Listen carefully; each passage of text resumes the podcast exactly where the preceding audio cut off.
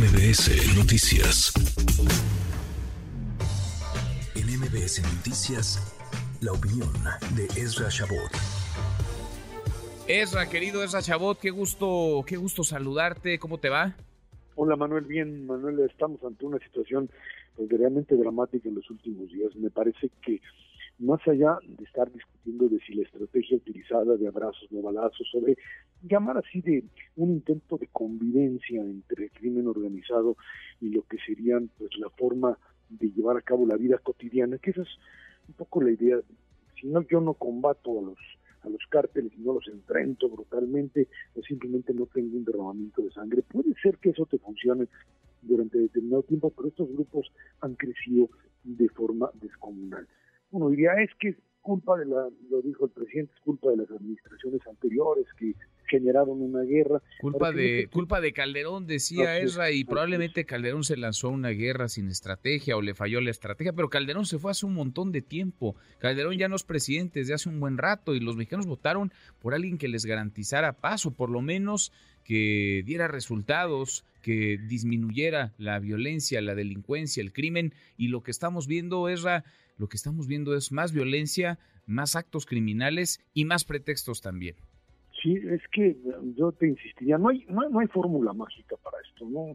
Una idea de que si los enfrentas, entonces tienes una guerra, y si tienes una guerra, pues no, no soluciona, y si te vas a la idea de negociar y la paz, pues tampoco funciona. No hay, no hay una estrategia totalmente así limpia y clara sobre esto, pero sí hay por lo menos formas en las que uno debería blindar a la sociedad de esto que hace crimen organizado. El problema aquí creo que es lo más grave, Manuel, es que pues, si anteriormente ya habíamos tenido indicios de gobernadores que estaban vinculados al crimen organizado, parecería ser el caso de Tamaulipas, creo que es muy claro, con dos o tres gobernadores, prácticamente algunos de ellos pues, allá en Estados Unidos en la cárcel.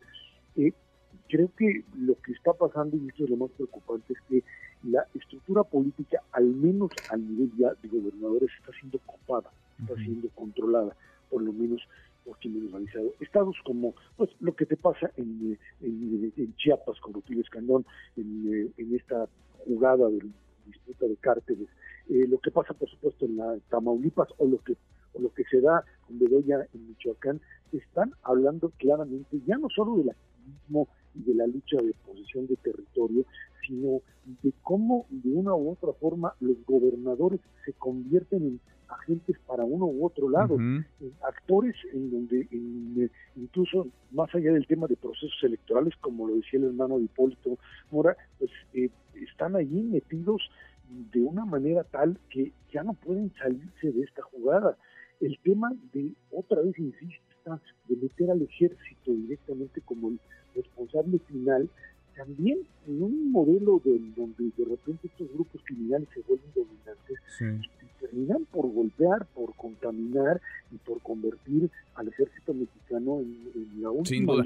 déjame, déjame interrumpirte porque tengo la línea al padre Gregorio López, lo escuchábamos hablar fuerte, muy duro contra el gobernador Alfredo Ramírez Bedoya en el mismo sentido que Guadalupe Mora, hermano de Hipólito, con quien conversamos hace unos minutos. Déjame eh, platicar con él y ahora retomamos, Ezra. Insisto, no es una voz en solitario, son cada vez más las que hablan fuerte y en el mismo sentido.